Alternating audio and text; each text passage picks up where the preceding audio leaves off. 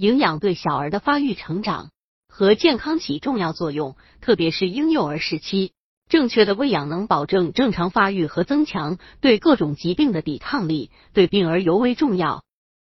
小儿处于生长发育时期，代谢旺盛，对营养需要量较大，因此不仅要满足营养物质的需要，还要掌握正确的喂养方法。婴幼儿究竟都需要什么营养呢？百度搜索“慕课大巴”，下载更多早教资源。维生素 D，即使是母乳喂养，也缺乏维生素 D。母乳喂养需及时补充，而牛奶喂养者则更需补给。婴幼儿缺乏维生素 D 后，骨骼发育受到影响，易患佝偻病。热能，热能由蛋白质、碳水化合物及脂肪代谢后提供，如摄入量少会引起热能供应不足。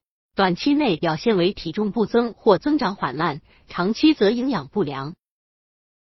钙钙为骨骼中的重要成分，目前成人的膳食中普遍缺钙，小儿正在生长发育阶段，对钙的需要量比成人多。母乳中的钙含量虽低，但钙磷比例适当，吸收率高。牛乳中的钙含量虽然比母乳高，但因磷高，影响钙的吸收。钙的吸收。有赖于维生素 D 的作用，缺乏维生素 D 时，钙的吸收减少。蛋白质，蛋白质主要由动物性食物或奶类提供。新生儿出生后，如果母乳不足，而用人工喂养，以米粉冲成米糊或用麦乳精、甜炼乳喂养等，由于缺乏蛋白质，这些婴儿外观上不瘦，但肌肉不结实，生长发育缓慢，平时多病。维生素 D，即使是母乳喂养，也缺乏维生素 D。母乳喂养需及时补充，而牛奶喂养者则更需补给。婴幼儿缺乏维生素 D 后，骨骼发育受到影响，易患佝偻病。铁，铁是造血原料之一。